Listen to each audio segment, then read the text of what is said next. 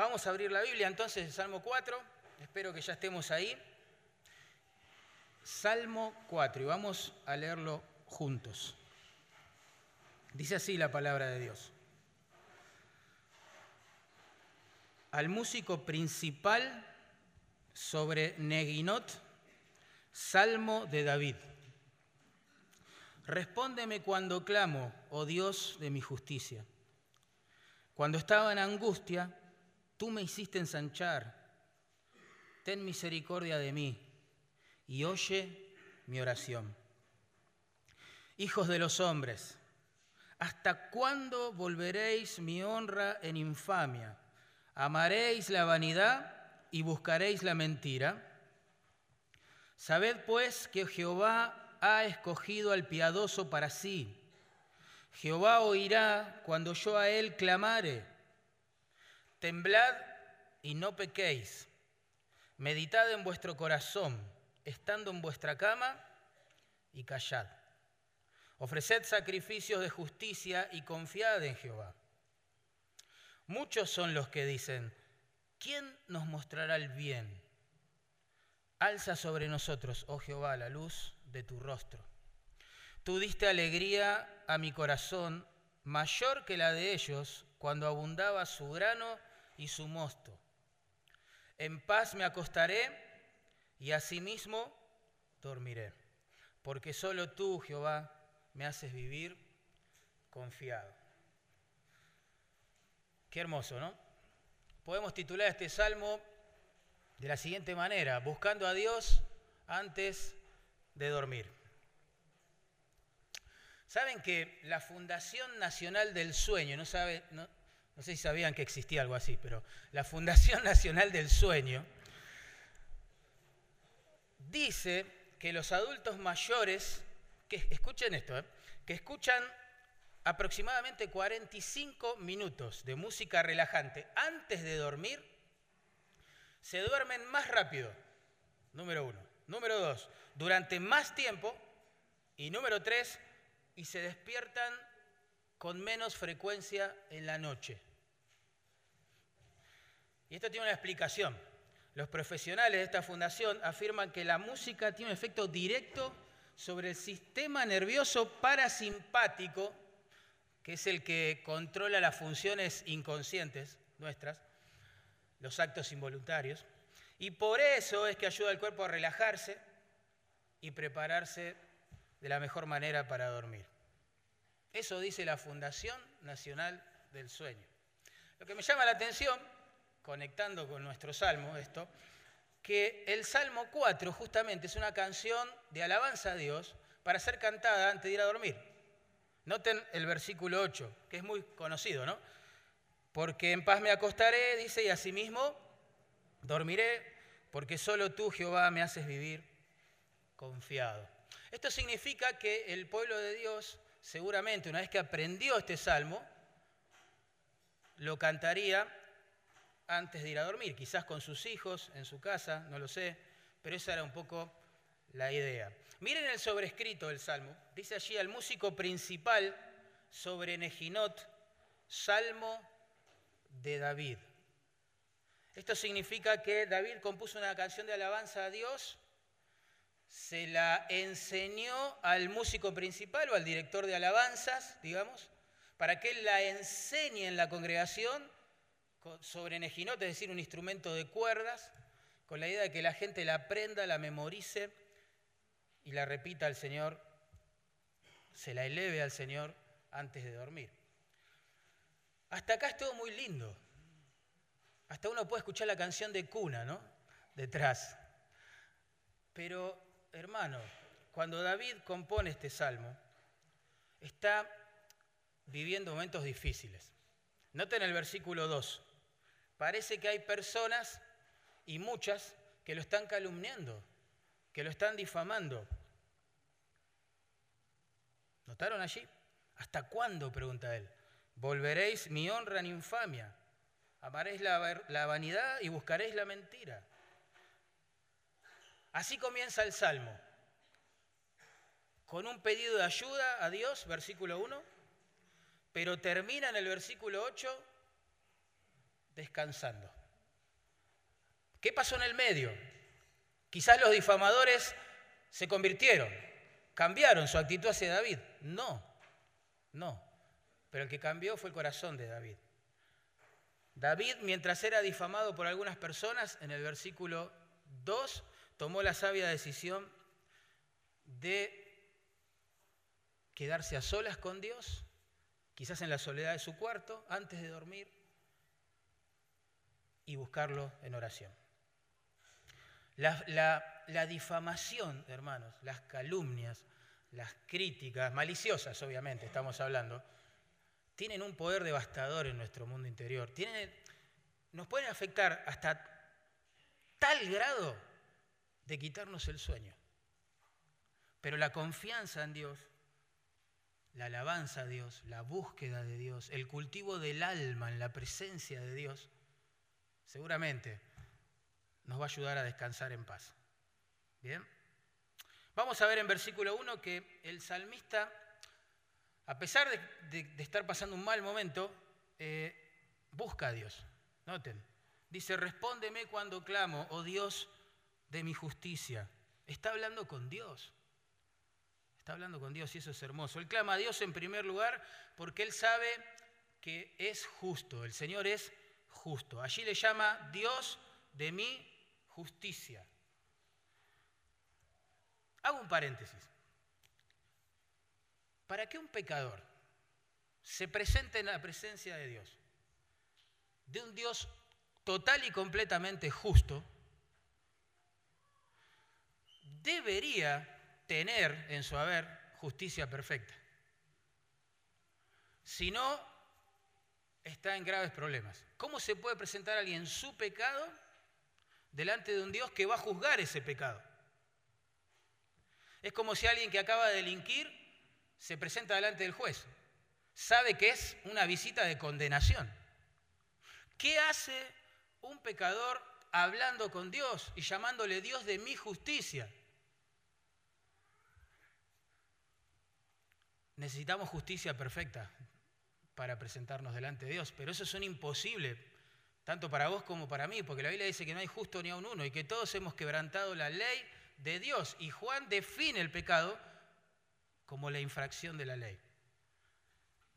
¿Cómo se resuelve esto? Bueno, el Dios justo propone un intercambio asombroso para nosotros. Nuestro pecado es trasladado al cuerpo de su hijo, amado hijo, sobre el madero, y la justicia del hijo imputada en la cuenta de todos los que hemos creído y nos hemos arrepentido de nuestra maldad. Cuando uno tiene la justicia del Hijo que se recibe por la fe, no es producto de los méritos ni de las obras, porque no las tenemos, uno se puede presentar delante del Señor, en paz, tranquilo.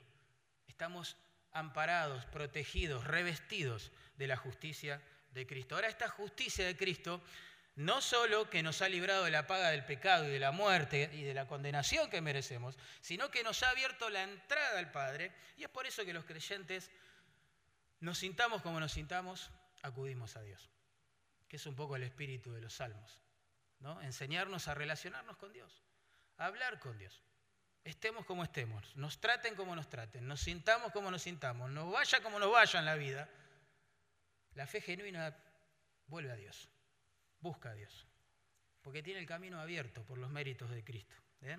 Pero el punto acá de David es que los justificados, los que han recibido la justicia de Cristo para presentarse delante de Dios, también pueden descansar en que Él pronto hará justicia también con su causa. La referencia a Dios como el Dios de mi justicia es importantísima acá porque alude al poder que Él tiene y al deseo que Él tiene de poner las cosas en orden, de hacer justicia. Recuerden que a David, según el versículo 2, lo estaban tratando de manera totalmente injusta. Y él recorre recurre a su Dios, el Dios de toda justicia, o más literalmente el Dios justiciero. El Dios justiciero. El Todopoderoso es además el todo justicia. ¿Sí? Y está listo para intervenir. Dios es justo, hermano. Y si tu causa es justa y la de los que te difaman es injusta, y te tenés que asegurar bien de eso, porque a veces las cosas no son como pensamos, ¿no? Pero si tu causa es justa y la causa de los que te difaman es injusta, bueno, ahí sí, puedes recurrir al Dios justiciero, porque Él sabrá cómo, Él sabrá cuándo hacer justicia. Por eso, todo el tiempo en el libro de los Salmos leemos que cuando el impío prospera, el justo espera en Dios. Por ejemplo, en el Salmo 37, luego de instarnos a no tener envidia de los impíos que prosperan, se nos llama a hacer esto. Escuchen bien, Salmo 37, 6. Exhibirá, hablando de Dios, tu justicia como la luz y tu derecho como el mediodía. Se nos llama a esperar en Dios, en el Dios justiciero. Él hará justicia. En Romanos capítulo 12, versículo 19, esta es la razón, que Dios es justo, esa es la razón, para que nos abstengamos de vengar. Dice, no os vengáis vosotros mismos, sino dejad lugar a la ira de Dios, porque escrito está, mía es la venganza, yo pagaré, dice el Señor. Así que hermanos, la sed de la venganza que nace, que brota en nuestro corazón, tiene que ser aplacada, porque entendemos que Dios es justo y Él obrará en su momento. Él hará lo que tenga que hacer. Y en eso descansa el creyente. Siempre decimos que el deseo de venganza surge cuando uno siente que la justicia no actúa en tiempo y en forma. La justicia no me da respuestas. ¿Cómo puede ser? Y ahí brota el deseo de venganza. Pero cuando uno entiende que el Dios justo hará justicia, se aplaca ese deseo de venganza. Yo pagaré, dice el Señor. Esta es una invitación a cambiar venganza por confianza, ¿no? Confiamos en el Dios de justicia. También el salmista clama a Dios no solo porque es justo, sino porque lo ha librado de la angustia un montón de veces en el pasado. Noten, versículo 2, cuando estaba en angustia, está haciendo memoria el salmista, cuando estaba en angustia, tú me hiciste ensanchar. Siempre es la idea que estuve en angustia, Dios. Recurrí a tu presencia y vos me hiciste crecer. Me hiciste ensanchar. Esa es la idea. La palabra que se traduce angustia ahí justamente habla de estrechez, estar en aprietos, entre la espada y la pared, diríamos nosotros, sin espacio, sin salida. En este caso esa, esa sensación inundaba el corazón del salmista producto de las difamaciones del versículo 2, de las calumnias, de las críticas, de las que era objeto. Pero puede ser por cualquier otra causa. Lo cierto es que cada vez que el salmista se sintió así, recurrió a Dios y Dios le hizo crecer, lo hizo ensanchar. Qué grande. Dios usa la angustia, hermanos, a veces proveniente del maltrato de las personas, para hacernos crecer espiritualmente. ¿Te pusiste a pensar eso? Lo digo de nuevo. Dios es tan poderoso y tan precioso que es capaz de usar la angustia que en tu corazón produjo el maltrato de las personas para hacerte crecer espiritualmente. Es, así es Dios. De hecho, las, las lecciones más valiosas, espiritualmente hablando, las aprendemos en el aula de la aflicción, hermano. Salomón, claramente, escribiendo Eclesiastés capítulo 7, versículo 2 al 4, lo que nos está diciendo es que en la casa del banquete, donde todo es alegría, donde todo está bien, hay necedad. Uno vive como si Dios no fuera necesario es la idea. Pero en la casa del luto, donde hay aflicción, donde hay angustia, dice, hay sabiduría, hay sabiduría. Un novelista cristiano ya fallecido, muy conocido, dijo, Dios nos susurra en la alegría, pero nos grita en el dolor. Y así es, Dios puede usar la angustia que te produjo el maltrato de las personas, a veces de las personas que más querés o muy cercanas a vos, para hacerte crecer espiritualmente. Es lo que dijo el apóstol Santiago también, hablándole a un grupo de creyentes que estaban siendo perseguidos por su fe. Comenzaban a hacerlo. Les dice esto, hermanos míos, tened por sumo gozo, ¿se acuerdan? Cuando os halléis en diversas pruebas. ¿Por qué? Porque la prueba de vuestra fe produce, ahí está la palabra clave, paciencia. Uno se goza en Dios aunque está sufriendo porque sabe que lo va a hacer crecer espiritualmente. Las pruebas son productivas producen paciencia y esa paciencia un carácter aprobado delante de Dios. Eso nos enseña Santiago. Así que Dios utiliza las calumnias de los hombres para darnos crecimiento espiritual. Muchas veces el maltrato, el trato injusto lo que hace es purificar las motivaciones de aquellos que quieren servir a Dios.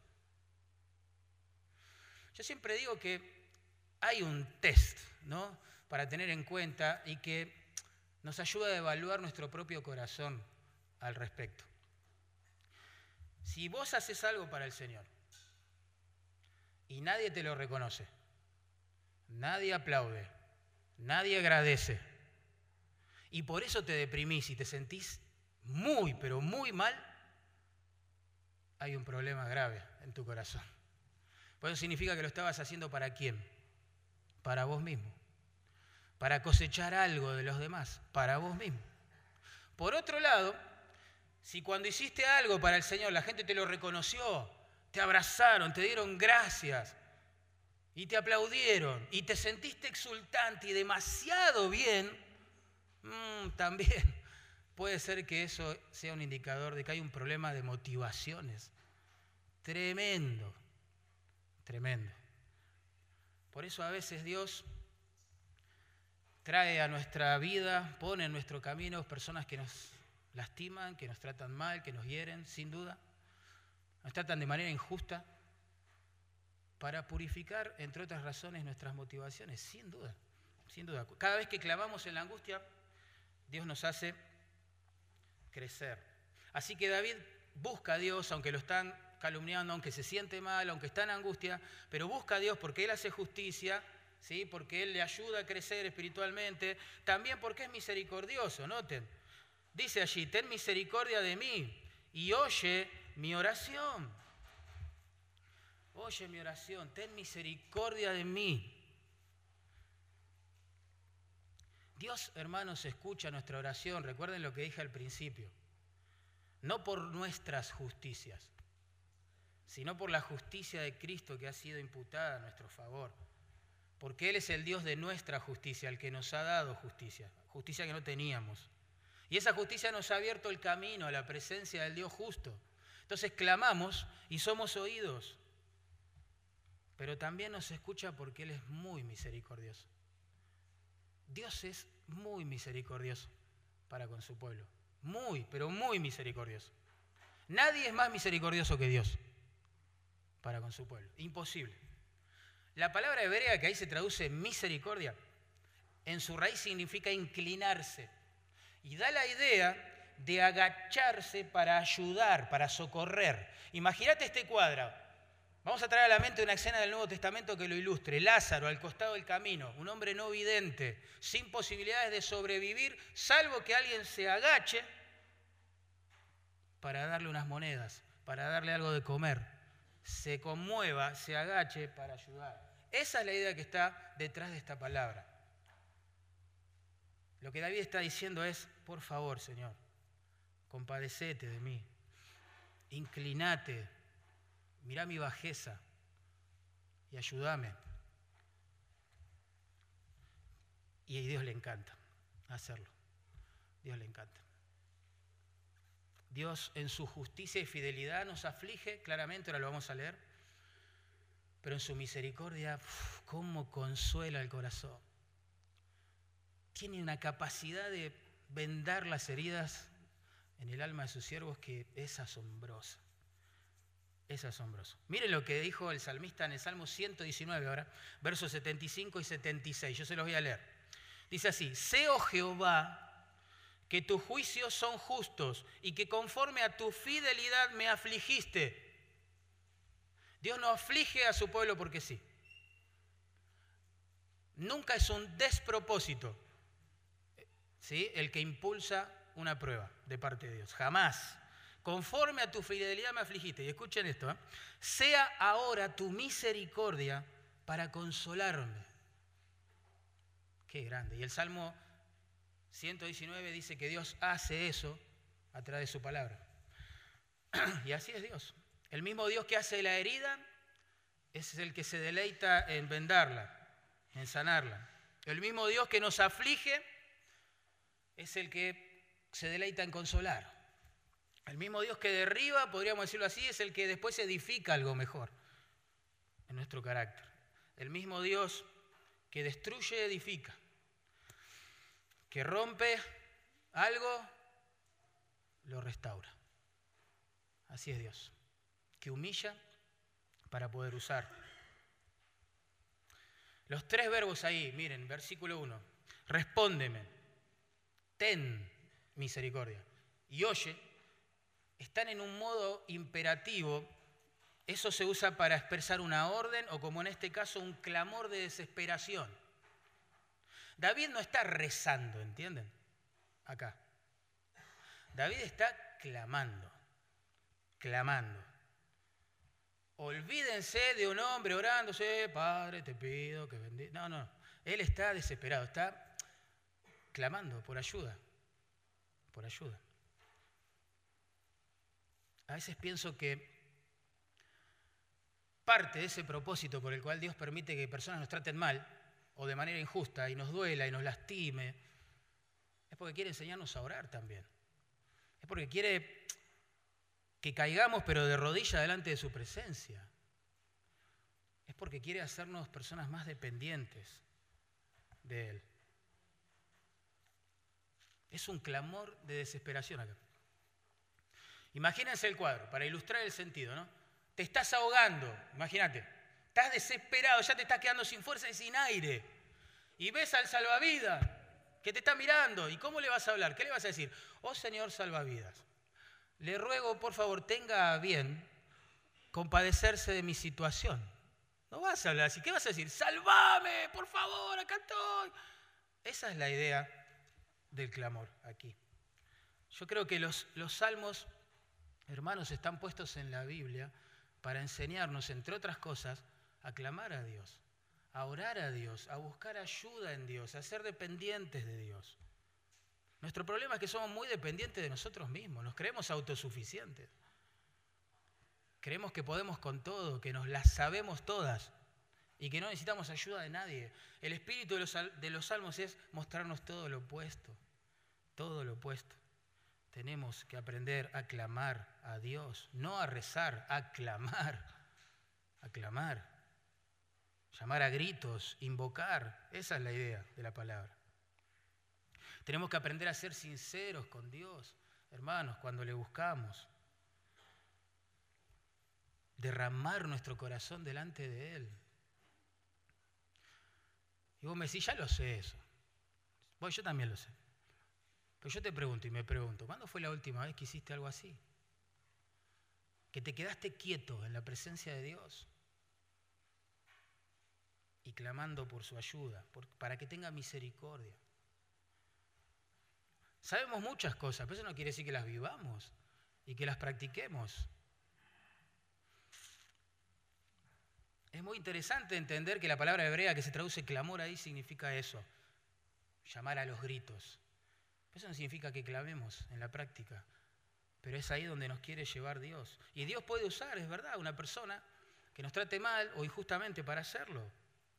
Porque cada vez que clamamos cuando estamos en angustia, recuerden, Él nos hace crecer espiritualmente. Él nos hace crecer. Alguien decía que al quirófano, imagínate, te tienen que operar, nadie va maquillado, producido, ¿no? Con la mejor ropa, camisa y corbata. Nadie va así, porque es cuestión de vida o muerte. ¿Qué importa la belleza, las apariencias? ¿Qué importa, no? Es vida o muerte. Bueno, acá es lo mismo, ¿no? Es cuestión de de vida o muerte. ¿Qué importan las apariencias? Importa que aprendamos a clamar a Dios.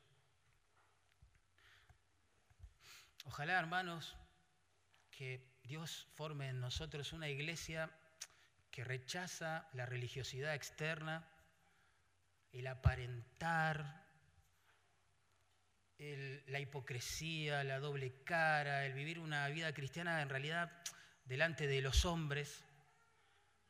Que Dios nos guarde esos tipos de pecados respetables, como hoy mencionaba Marcos, y que Dios nos lleve de rodillas a su presencia. Que aprendamos a clamar, que aprendamos a buscar a Dios de verdad. Que podamos decir, Señor, estoy re mal, me tratan mal, me siento mal. Acá estoy, Señor, sin maquillaje, sin mentira, sin aparentar nada de lo que no soy. Dios, mírame, acá estoy, me amparo en tu misericordia y en la justicia que me diste a través de Cristo. Recordá que no es por tu justicia que Dios va a escuchar la oración, sino por la de Cristo y porque es misericordioso. Miren las palabras que usó Daniel, qué lindo, para orar por, el pueblo de Dios que tenía que ser restaurado. Dice, inclina, oh Dios, tu oído y oye. Miren qué lindo esto. Abre tus ojos y mira nuestras desolaciones, porque no elevamos nuestros ruegos ante ti confiados en nuestras justicias, sino en tus muchas misericordias. Que así sea, que aprendamos, que Dios nos enseñe a vivir así. Ahora deja de hablar con Dios en el versículo 2 y comienza como a razonar, como a entablar una especie de diálogo potencial, quizás imaginario, con sus difamadores. Noten, versículo 2. Hijos de los hombres. Ve como que comienza a hablar con ellos. ¿Hasta cuándo volverás mi honra en infamia? Amaréis la vanidad y buscaréis la mentira. Sabed pues que Jehová ha escogido al piadoso para sí. Jehová oirá cuando yo a él clamare. Temblad y no pequéis, meditad en vuestro corazón estando en vuestra cama y callad. Ofreced sacrificios de justicia y confiad en Jehová. Vieron, en el versículo 1 el salmista habla directamente con Dios, en el versículo 2 empieza a entablar un diálogo con los difamadores. En primer lugar les muestra la insensatez de su conducta, claramente, en el versículo 2. Lo que les está diciendo es, dale, esa es la causa por la cual vas a vivir. ¿Te vas a dedicar a eso en tu vida? Algo tan vano. Vas a amar de esta forma la mentira, la vanidad, dice.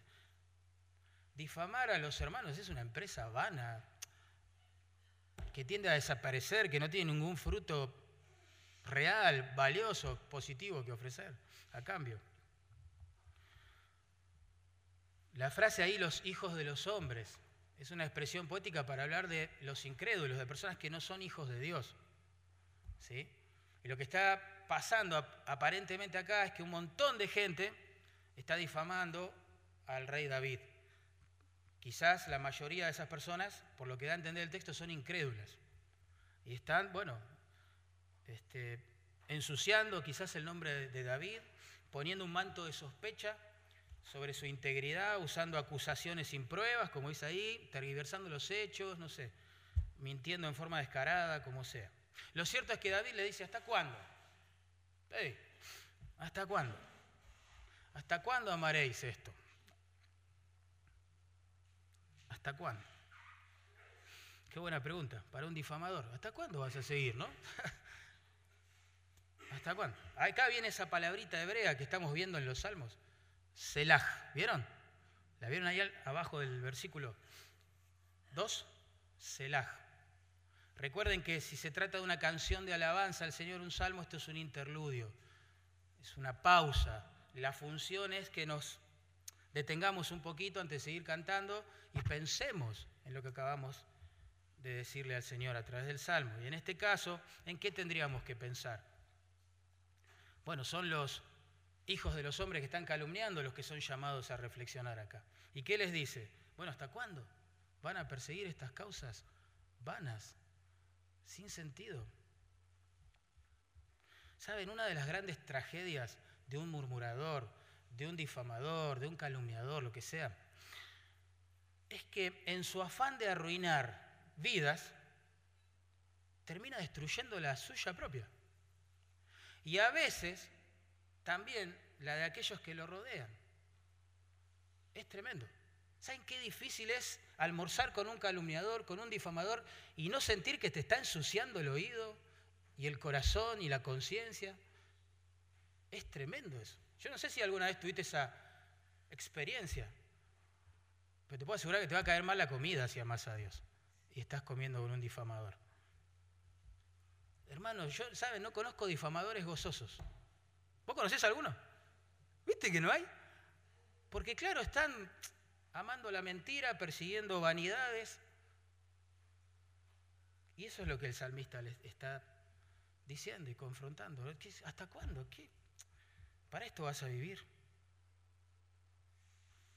Los difamadores no, tienen una vida cristiana gozosa, no se deleitan en Dios, no se involucran en las misiones, no disipulan a nadie, no, no, están en la salsa, digamos, no están metidos en el trabajo del reino de Dios y por eso lamentablemente viven como viven.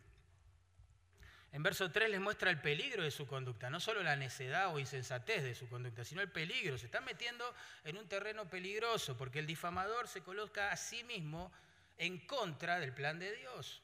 Eso es lo que está diciendo David en verso 3. Miren, sabe pues, sabed pues que Jehová ha escogido al piadoso para sí. Jehová oirá cuando yo a él clamare. La idea acá del piadoso escogido por Dios alude al mismo David, al mismo rey David, por eso dice yo a él, Dios me oirá cuando yo clamare, ¿verdad? Pero él no se está poniendo, no se está jactando de eso, no se está poniendo en un pedestal por encima de sus difamadores, no. Él lo que está diciendo es, wow, Dios me eligió a mí para bendecirme, yo no puedo creer. Pero así fue. Y bueno, ya no se metan con lo que Dios está haciendo o lo que Dios está utilizando para su gloria. Eso es lo que está diciendo. David era un rey porque Dios quiso que lo fuese, ¿no es así? Ustedes se acuerdan cómo comienza la historia, ¿no? Dios le dice al profeta Samuel, mirá, Saúl lo he desechado, es desobediente a la palabra, es incrédulo. Ahora me voy a buscar, me busqué, ya encontré la idea, un nuevo rey. Está en la casa de la familia de un tal Isaí, anda a buscarlo. Entonces Samuel va a la casa de Isaí, ¿recuerdan la historia? Y se encuentra con que Isaí tiene varios hijos.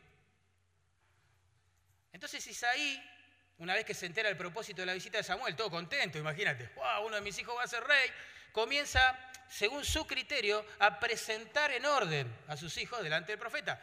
Y, y presenta al mayor, al primogénito, al más fuerte. Y le dice, uff, seguramente es este, ¿no? Eliab, un capo. ¿Es este? ¿Se acuerdan la historia? ¿Qué dice el profeta Samuel? Este no es. Bueno, hace desfilar en orden, ¿no? Segundo, tercero. Eh, no, no, acá no está, dice. Acá no está. Eh, ¿Cómo no está? Sí, acá no está. ¿Cómo se rompe esa tensión? Samuel le pregunta, ¿tenés algún hijo más por casualidad? ¿Cuál es la respuesta? ¿Se acuerdan? Ah, sí. Sí, eh, sí, hay uno más allá, está cuidando las ovejas. Tráelo, a ver. Y era David. Ustedes se dan cuenta, ¿no? Que Dios eligió a una persona por la cual ni siquiera sus padres daban dos pesos. ¿Se dan cuenta de eso? ¿No te has acordado de 1 Corintios capítulo 1, verso 26 al 31, que lo vi, lo menospreciado, lo que no es? Escogió Dios para avergonzar a los fuertes y a los sabios de este mundo. ¿Se acuerdan? Es lo mismo. David así empezó la carrera, digamos, con Dios, porque Dios lo buscó. Dios lo eligió, Él lo eligió a Dios, Dios lo eligió a Él. Y lo bendijo, derramó su misericordia sobre su vida. Entonces estos difamadores Estaban yendo en contra del plan de Dios al querer destruirlo. Es un peligro grande hacer eso, ¿no? Jesús dijo que aquellos que le sirven de tropiezo a los pequeñitos que creen en Él, mejor le fuera que se le colgase al cuello una piedra de molino y que se le hundiese en el mar. Mateo 18, 6. Jesús dijo eso. Es, una, es un trabajo peligroso. También ahora por eso en versículo 4 los confronta con el pecado. La idea no es destruirlos. Noten, dice, verso 4, temblad y no pequéis. Temblad.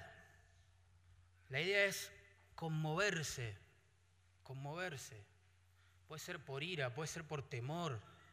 En este caso es por temor. En este contexto, esa amonestación implica como un llamado a estremecerse, a darse cuenta que están pecando delante de Dios. Y en consecuencia volverse de ese pecado, arrepentirse de ese pecado, dejar ese pecado. Temblad y no pecáis. Spurgeon comentando este texto decía, lamentablemente muchos invierten este sabio consejo, dice, y pecan pero no tiemblan. Pecan pero no tiemblan. El difamador es un poco así, como que justifica su conducta. ¿sí? Y hasta quizás la puede disfrazar de piedad, diciendo que lo que comenta es para edificar, que lo que comenta es para orar, que lo que comenta es para, no sé, algún bien de alguien. Pecan y no tiemblan, cuando deberían temblar y dejar de pecar. Por eso les manda a examinar su corazón. Dice, meditad en vuestro corazón, verso 4, estando en vuestra cama, interesante eso, y callad, y callad. Qué interesante este texto. Meditad en vuestro corazón. La idea es conversar con vos mismo. Conversar, pregúntate, esa es la idea, preguntad en tu corazón, ¿qué estoy haciendo? ¿Para qué estoy viviendo? ¿Qué estoy cosechando como beneficio de vivir así? ¿Qué es esto? Ellos como que los llama a aconsejarse, a predicarse a sí mismos estas personas.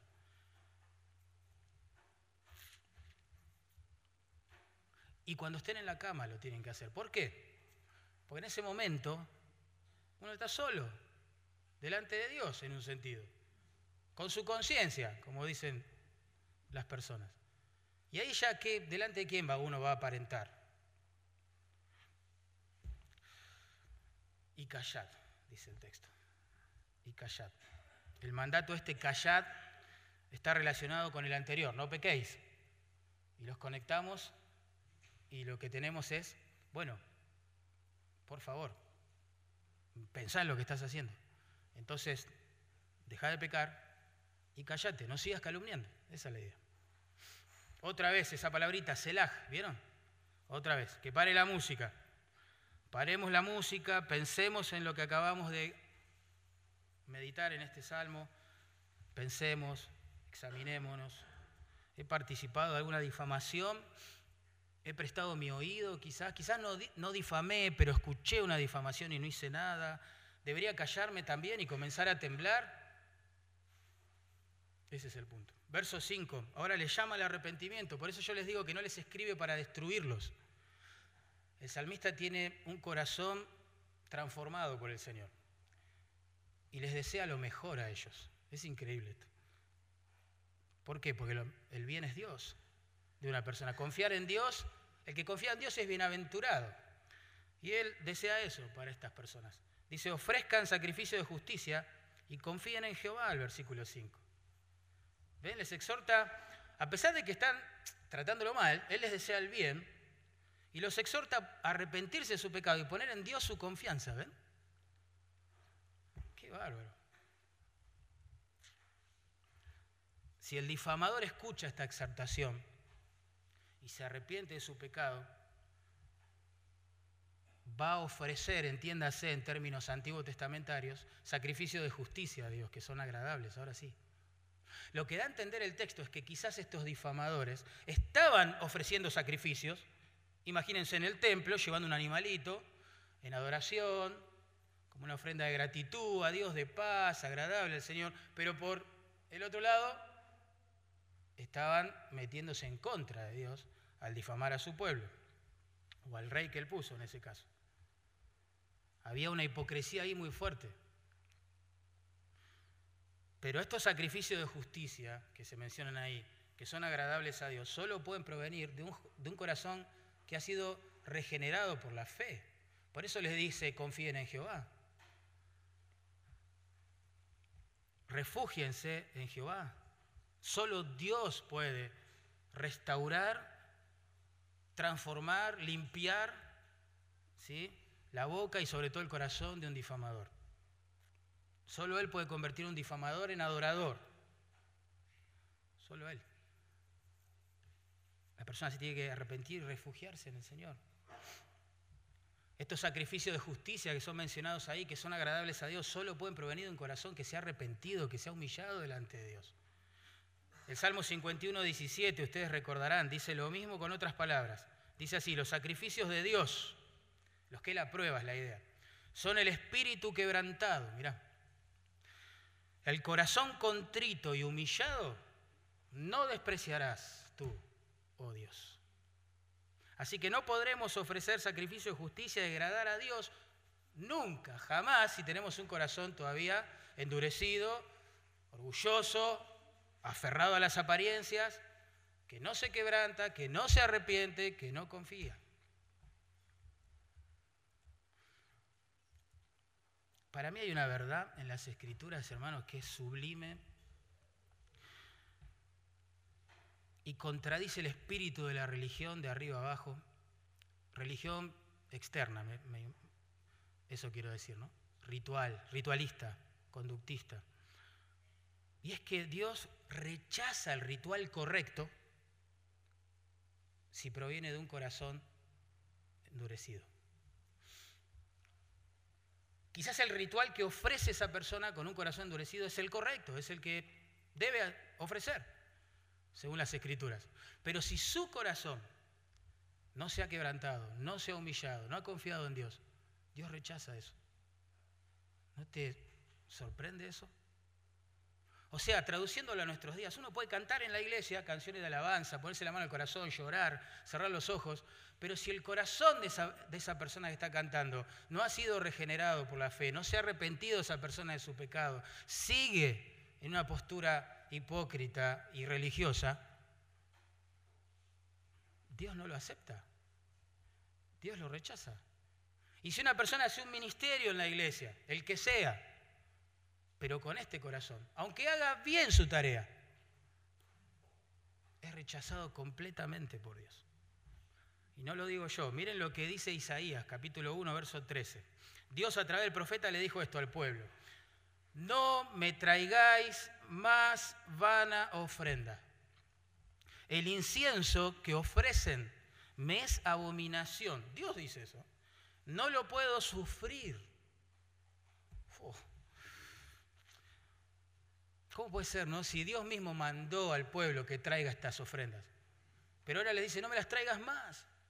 No la puedo soportar. ¿Por qué? Porque provienen de un corazón que no se ha humillado, que no se ha quebrantado, que no se ha arrepentido, que no se ha refugiado en la misericordia del Señor. En Amós, el profeta Amós, capítulo 5, verso 23-24, miren, dice, Dios a través de este profeta a su pueblo, quita de mí la multitud de tus cantares pues no escucharé las salmodias de tus instrumentos. Pero corra el juicio como las aguas y la justicia como impetuoso arroyo. En otras palabras, lo que Dios está diciendo a través del profeta a este pueblo es, dejen de cantar, dejen de tocar instrumentos, dejen de aparentar. ¿Sí? Arrepiéntanse y vivan vidas justas. Y ese es un poco el deseo del salmista. Quizás estas personas estaban hablando, difamándolo, tratándolo mal, hacían doler el alma, etc. Pero él deseaba que se arrepintieran de sus pecados y confiaran en el Señor. Tremendo. Qué importante es esto. No le estaba dando lugar a la amargura. Porque cuando uno se enrosca con los difamadores, si no procede bíblica y correctamente, puede quedar resentido, puede quedar amargado, puedes, puedes sentir cada día el sabor amargo de la ofensa y eso le puede quitar el sueño y con el tiempo la salud y atrofiar su crecimiento espiritual, porque la amargura tiene ese poder. Es silenciosa, es como una raíz, pero está creciendo cada vez más y toma cada vez más áreas de la vida del creyente. Hay que tener mucho cuidado. Y los versículos 6 al 8, el salmista termina reflexionando en Dios. Y a mí me encanta David porque él pasa de la teología proposicional, todo aquello que sabe de Dios, a la práctica, a la teología experimental. En el versículo 2, él dijo, cada vez que clamé a Dios, estando en angustia, Él me hizo crecer, ¿verdad?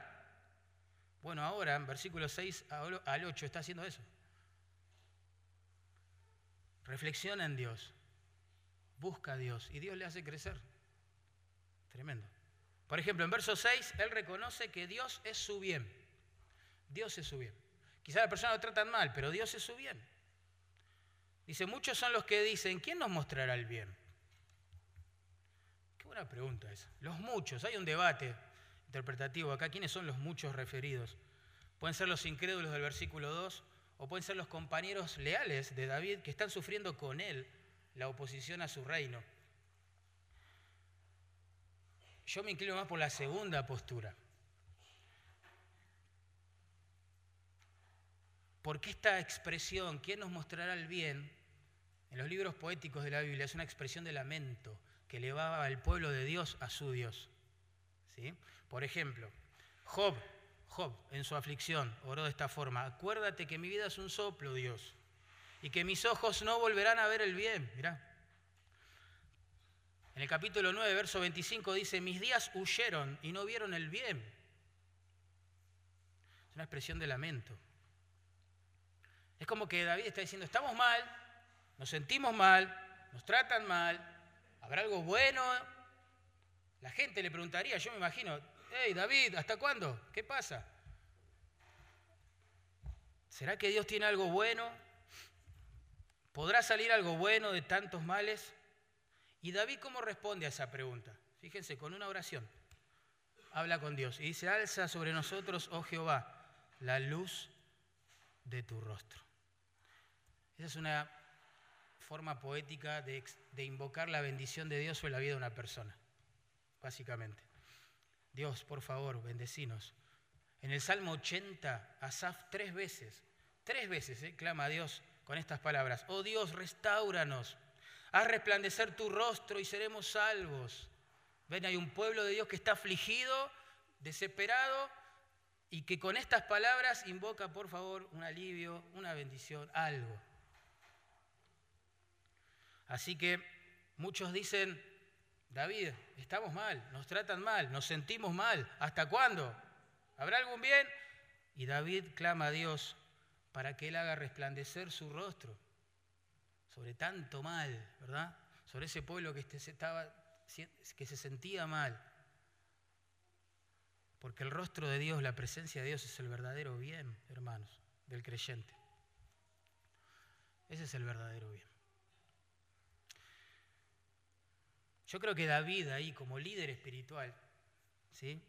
se sentía responsable de ayudar a su pueblo que lo único que veía eran males. Y ora para que Dios manifieste su gloria a través de este pueblo afligido. ¿Por qué pide esto? Porque para un creyente acercarse a Dios, buscar a Dios, refugiarse en Dios, es el mayor bien. Es el mayor bien. Miren lo que escribió Asaf en el Salmo 73, verso 28, en un contexto donde él casi se aparta. Así lo dice, lo expresa él. Casi se aparta al ver que el impío prospera y los justos sufren.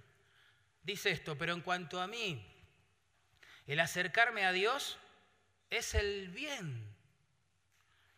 He puesto en Jehová el Señor mi esperanza. ¿Saben cuando un líder espiritual busca a Dios en la angustia y Dios le hace crecer, ¿sí? Resplandece, resplandece el rostro de Dios sobre ese pueblo. Glorifica a Dios.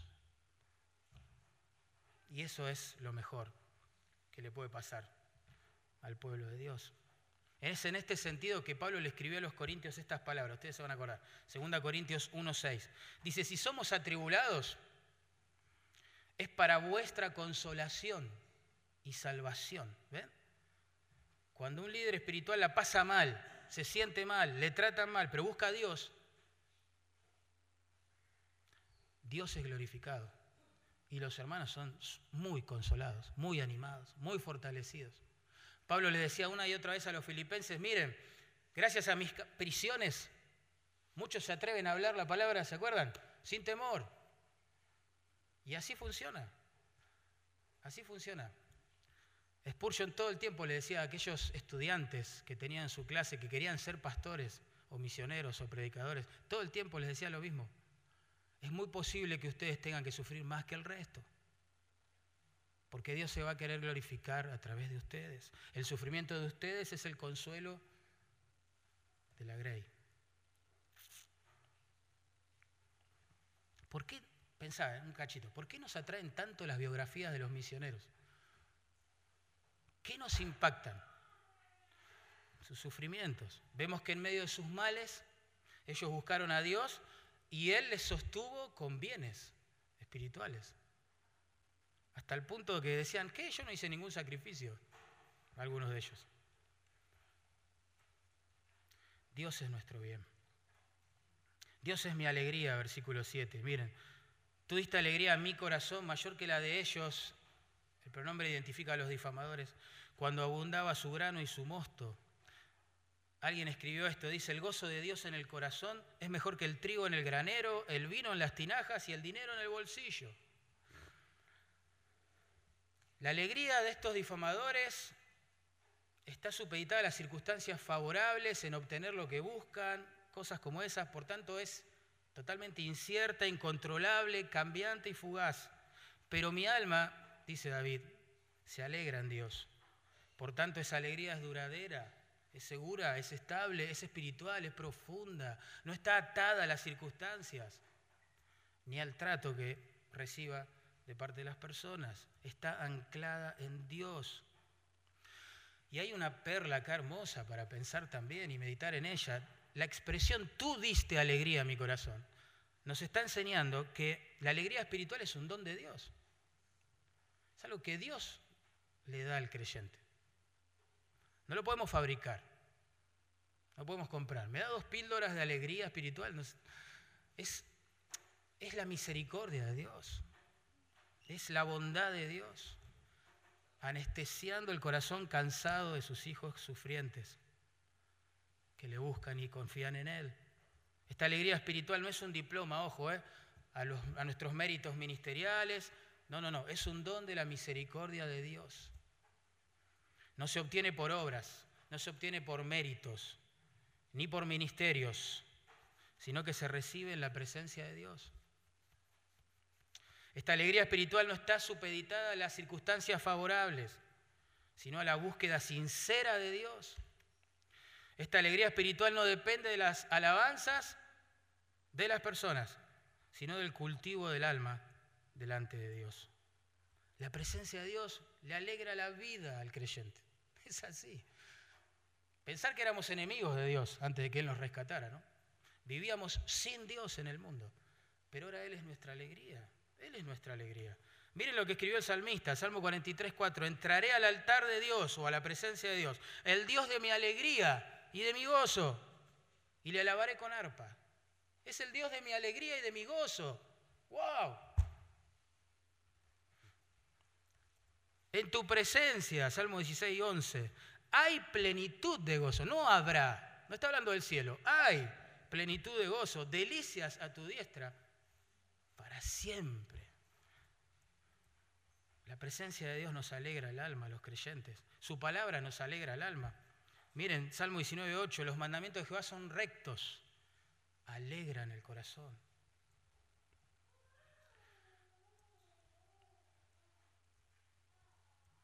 Terminando versículo 8, el versículo más famoso quizá del Salmo. Dios no es solo el mayor bien del creyente y su más profunda alegría, sino también su paz. Su paz. En paz me acostaré y asimismo dormiré, porque solo tú, Jehová, me haces vivir confiado. Qué grande. Cantamos esa canción, ¿no? Sí. La palabra, ustedes saben, hebrea que se traduce paz, es muy amplio en su significado No da la idea de, de una persona que está en la playa recostada tomando sol. No. Da la idea de alguien que independientemente de dónde esté, se está beneficiando, es la idea, de las bondades de Dios. Se contenta en Dios. En su interior hay calma, como si nada estuviera pasando. Quizá está en medio de una guerra, de una tormenta. O como David, en medio de una conspiración de lenguas. Pero él está bien, tiene este shalom, él está completo, satisfecho en Dios. Dios es su paz. Por eso duerme feliz y en paz. Yo pregunto, ¿podrías dormir en paz sabiendo que un ejército de personas calumniadoras te está difamando? Ah, traigamos esto a nuestra cultura. ¿Podrías dormir en paz sabiendo que por, no sé, por las redes sociales te están bajando línea y vos te vas a dormir y en vez de tener paz en Dios pensás, seguro que lo escribió por mí eso? ¿Seguro que lo dijo por mí? Sí, claro que sí. Mirá lo que dijo, mirá lo que hizo. Así no se puede dormir en paz. Hermanos, en paz me acostaré y asimismo dormiré, dice el texto. ¿Por qué? Porque los calumniadores se convirtieron y ahora son felices y hay un abrazo santo. No, no. No podemos controlar a los calumniadores, hermanos. ¿Cómo controlas la lengua de un difamador? A ver, cortándosela, ¿qué haces? No podés. Menos los difamadores por internet, que ni usan la lengua, usan sus dedos ahora. Tenés que cortarle los dedos también. Tenés que desenchufar la computadora, el celular, del iPad. No, te volvés loco. No hagas eso, ¿no? Que tu gozo no esté en que nadie te calumnia, por favor. Que te calumnie. No, no hagas eso, es una fórmula para el fracaso. Que, que busques a Dios, que yo busque a Dios y que ese shalom, esa paz, esa satisfacción domine nuestro ser.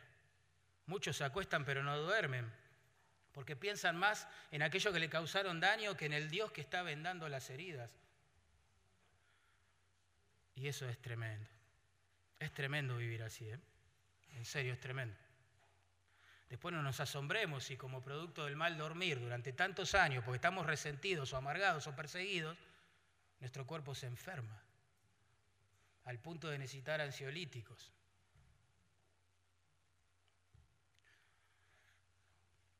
Es más grave de lo que pensamos todo esto. Solo tú, Señor, me haces vivir confiado. En el Salmo 127.2 dice así la palabra, a su amado dará Dios el sueño. Perseguido por su propio hijo, David escribió, yo me acosté y dormí y desperté porque Jehová me sustentaba. Salmo 3.5. Alguien dijo, no hay frazada más suave que la confianza en la bondad de Dios, ni colchón más blando que la dulce sumisión a la soberanía de nuestro Dios, ni almohada más mullida que una conciencia limpia delante de Él. ¿Querés leer un versículo así conmovedor en este contexto? El Salmo 30 dice así, cuán grande es tu bondad para los que te temen, los que esperan en ti, Dios. En lo secreto de tu presencia los esconderás de la conspiración del hombre. Los pondrás en tabernáculo a resguardo, escuche esto, de contención de lenguas. ¡Wow! Tremendo. ¿Qué diferencia con el impío del versículo 4? Que cuando se va a acostar, tiene que examinarse, empezar a temblar, porque tiene una conciencia sucia, sabe lo que está haciendo, sabe que está pecando contra Dios y debería arrepentirse y callarse. Mira qué diferencia. David se va a dormir y chao, hasta mañana. No le despierta nadie. Pues está confiado en Dios. Termino con esto. La palabra confiado allí introduce, hay un juego de palabras que no lo percibimos nosotros, pero está ahí en el texto hebreo, que conecta el verso 5 con el versículo 8. Miren el verso 5. Dice, ofreced sacrificio de justicia y confiad, ¿ven? En Jehová. Bien, eso dice el verso 5. Y el verso 8 dice, en paz me acostaré y asimismo dormiré porque solamente tú, Señor, me haces vivir confiado. Confiado. esta técnica literaria lo que quiere hacer es que la persona que lee o canta este salmo, cuando se encuentra con las palabras del verso 8, vuelva al verso 5. y examine su corazón. Lo que está diciendo es, mirá, si dejas de difamar, te arrepentís, confías en Dios, vas a vivir y dormir en paz, como dice el verso 8. En otras palabras, el salmo no solo es un bálsamo para el corazón del creyente que está siendo difamado, sino un llamado al arrepentimiento para aquellos que están difamando. Un llamado a volverse a Dios, a refugiarse en su perdón. ¿Y cómo puede hacer esto Dios? ¿Cómo puede perdonar a alguien que ya pecó? ¿Hay esperanza para alguien que ya pecó, que es un difamador, que es y bueno, Cristo vivió 33 años sobre la tierra, demostrando tener una justicia única, perfecta. Él agradó completamente al Padre todo el tiempo. Él vivió la vida que vos y yo no pudimos vivir. No pudimos, no podremos. Él sí la vivió. Él mostró tener justicia. Sin embargo, planificó morir en una cruz en obediencia al Padre y por amor a su pueblo, ¿sí? soportando sobre su cuerpo la culpa de nuestro pecado, la ira que nuestro pecado generó delante de Dios. Él siendo justo moría en lugar de los injustos.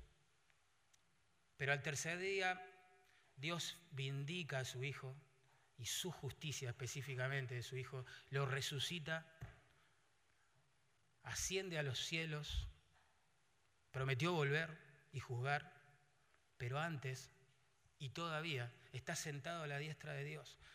Y desde ese lugar de plena autoridad y soberanía es que manda a todos los hombres a que se arrepientan de sus pecados, como dice el verso 5, y confíen en el Señor, se amparen en su justicia para ser perdonados, para ser aceptados por Dios, para ser amados y adoptados como hijos de Dios. No hay amor más grande que este. No hay amor más grande que ese. Dios sacrifica a su Hijo para no tener que sacrificarnos a nosotros eternamente. ¿Te vas a arrepentir en esta mañana? ¿Vas a confiar en el Señor, en su justicia? ¿Ya vas a rechazar tus pobres intentos de justicia? Vamos a orar.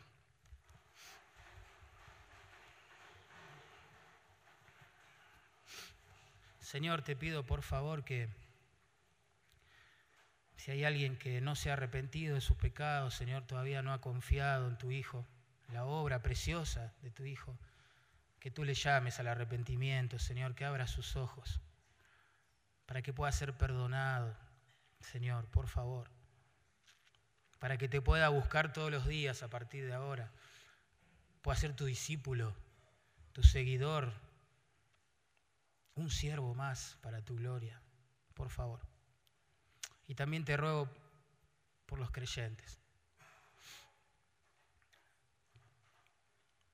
Por favor, Señor, guárdanos de la amargura. Guárdanos de caer preso de estas conspiraciones de lenguas. Ayúdanos, enséñanos a buscarte de corazón todos los días, en soledad, Enséñanos a orar y a clamar para que podamos comprobar que tú eres nuestro verdadero bien, nuestra alegría más grande y nuestra paz. Enséñanos, por favor, Señor, a vivir así. Te lo pedimos en el nombre de Jesús. Amén.